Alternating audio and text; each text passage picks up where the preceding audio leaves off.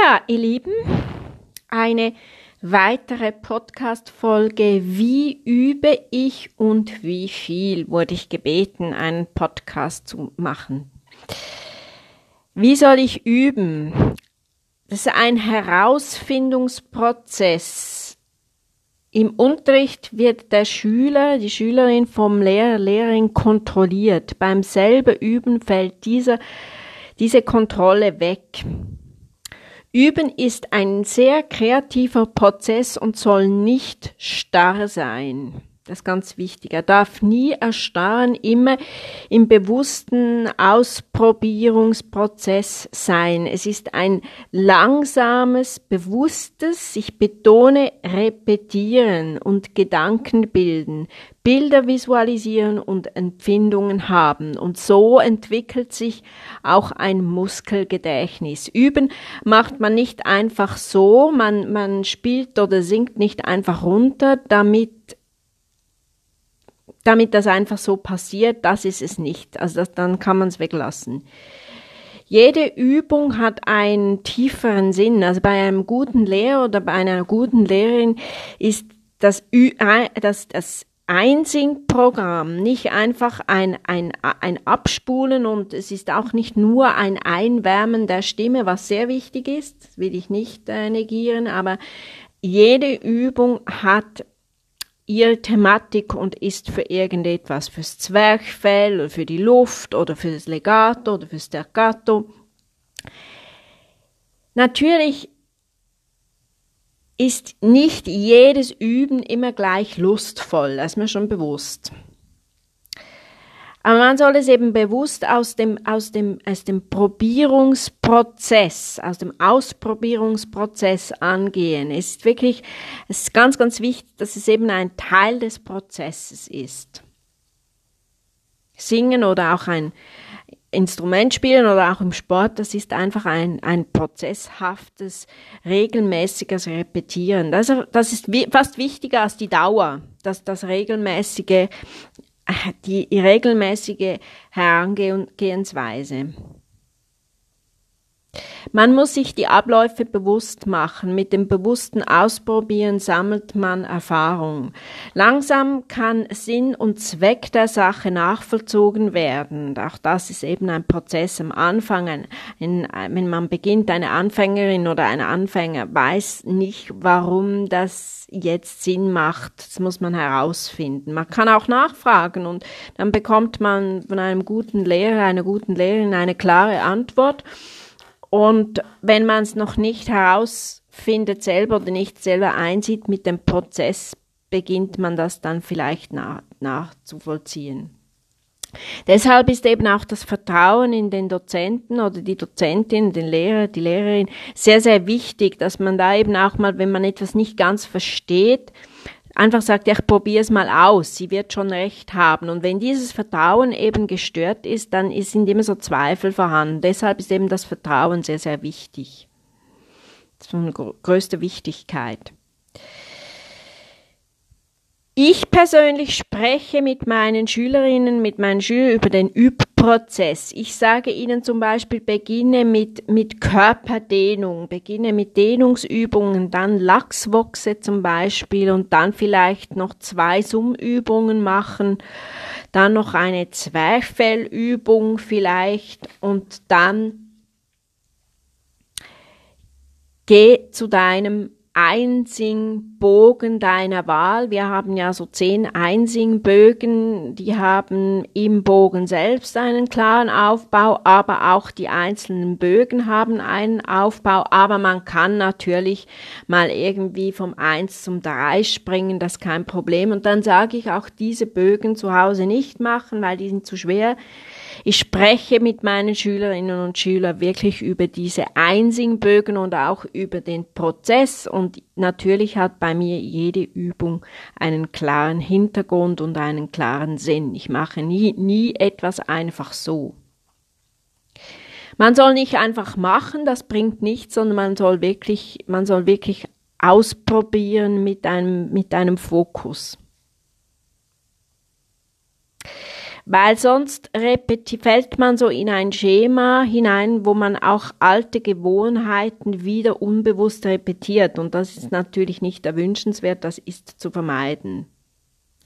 Die Stimme nicht überfordern, daher wirklich auch eine gute Einteilung ist ganz, ganz wichtig. Also lieber kurz und regelmäßig jeden Tag als lange, lange Einheiten und dann wieder nichts.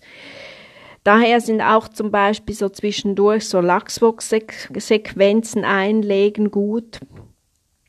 Man soll eben nicht zu lange in zu langen Einheiten üben, vor allem am Anfang. Natürlich hält die Stimme einiges aus, aber wir wollen ja die Stimme nicht bis an den Rand strapazieren. Eben, was ich schon sagte, viel, viel wichtiger ist die Dauer, ist, ist, ist nicht die Dauer, sondern die Regelmäßigkeit.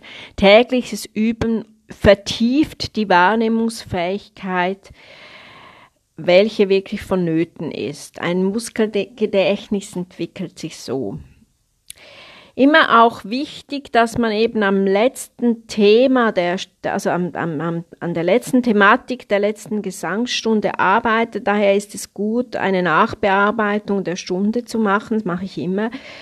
Ähm, zum Beispiel kann der, der Lehrer, die Lehrerin eine Nachbearbeitung per Mail senden oder eben es gibt auch so, ich habe so ein Softwareprogramm, da hat der, der, der, der, der, der Student, die Studentin einen Zugriff äh, auf den Terminkalender, wo eben auch so ein Pfeil ist für die Aufgaben, also ein Aufgabenpfeil, wo beide Zugriff äh, haben. Das finde ich sehr, sehr gut. Dann kann man immer wieder schauen, wenn man etwas vergessen hat, weil ich schreibe dann die Punkte dort rein. Auch die, die Stunden sind im Kalender vermerkt, das finde ich sehr gut. Natürlich geht es darum, den optimalen Zustand einer, einer Übung oder eines Stückes abrufbar machen. Das muss man aber eben auch lernen, dass es schnell abrufbar wird, weil wir wollen ja möglichst schnell in eine Position kommen, wo wir einfach das Optimalste aus unserem Körper und unserer Stimme rausholen können. Das gelingt natürlich nicht immer, das ist klar, aber das gelingt immer mehr, äh, wenn man eben gut und regelmäßig an der Sache bleibt. Wenn etwas unklar ist beim Üben, dann ein bisschen innehalten, die Frage aufschreiben und dann in der nächsten Stunde äh, an den Gesangslehrer, die Gesangslehrerin, an die Dozentin oder den Dozenten präzise, so präzise wie möglich formulieren. Weil eben das Muskelgedächtnis soll sich ja äh, entwickeln. Und es speichert sich ja auch immer mehr Informationen ab. Also wir haben ja wie so, also wir sind ja so wie, der Körper ist ja so wie eine Pinnwand. Und das wiederum wirkt sich ja positiv auch auf die Motivation aus. Also wenn wir das immer leichter auch abrufen können, dann haben wir auch schneller eine gute Motivation. Das wollen wir haben.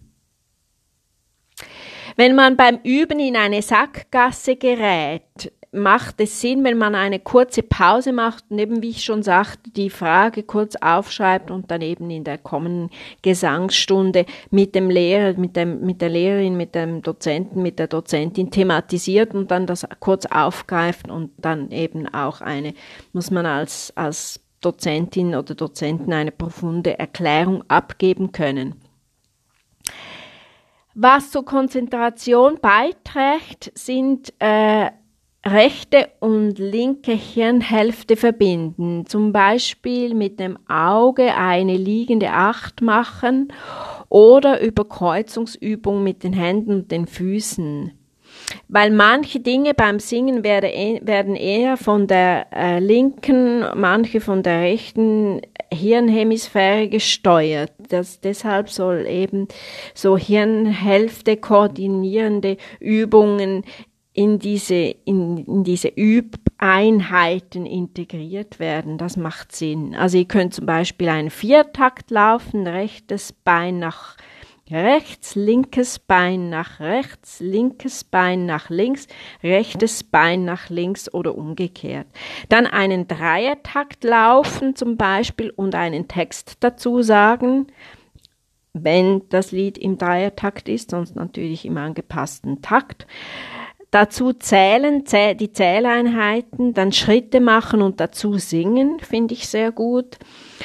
Was auch sehr gut ist, wenn ihr zum Beispiel eure Begleitung des Stückes am Klavier spielt, weil das Klavier ist auch etwas, was rechte und linke Hirnhälfte verbindet.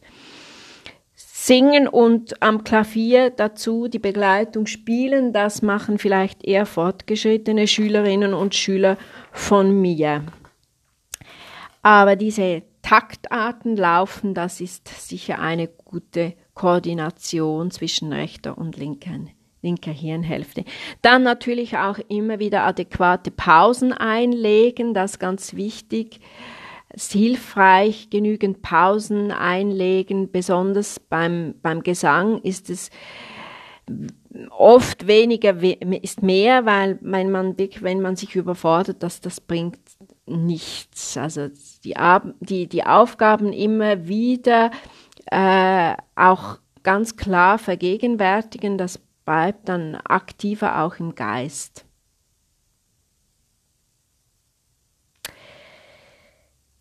Eine gute, eine, eine schonungsvolle, aber eine sehr gute Übhaltung trainieren, das, das ist, das ist sehr, das ist eine gute Prävention für äh, Stimmprobleme. Ähm, als Faustregel geht immer dann aufhören, wenn es sich noch gut anfühlt. Das ist ganz wichtig, also nicht bis an den Rand der Kräfte üben, das bringt gar nichts. Eben auch aufpassen, dass man sich nicht verspannt, also wirklich einfach äh, gut ähm, lockern. Und dann halt einfach schauen, also so, so, so, sicher macht es Sinn, 45 bis 60 Minuten zu üben, vor allem die Studentin und dann auf 90 bis 120 zu erweitern, auch längere Pausen dazwischen, aber eine, ein, jemand, der gerade beginnt, soll 20 bis 30 Minuten üben, also und dann eine Pause machen. Oder man kann auch in, in, in, in, in dreiviertel Stunden einteilen, aber am Anfang macht es sicher Sinn, wenn man einfach mal eine halbe Stunde, eine halbe Stunde übt. Oder zweimal 20 Minuten. Das, das ist wirklich, das muss man herausfinden. Diese Übblöcke, das ist ganz, ganz wichtig. Genau. Ja, ich, ich hoffe, ich konnte euch für den Lernerfolg etwas mitgeben und auch der Gesundheit zuträglich soll es ja sein. Ja, in dem Sinne, wenn ihr Fragen habt, meldet euch bei mir unter der eingeblendeten Facebook-Adresse, könnt ihr mich kontaktieren. Dann wünsche ich in, in dem Sinne euch gutes Gelingen, gutes Üben, viel Spaß. In dem Sinne bleibt gesund. Alles Liebe.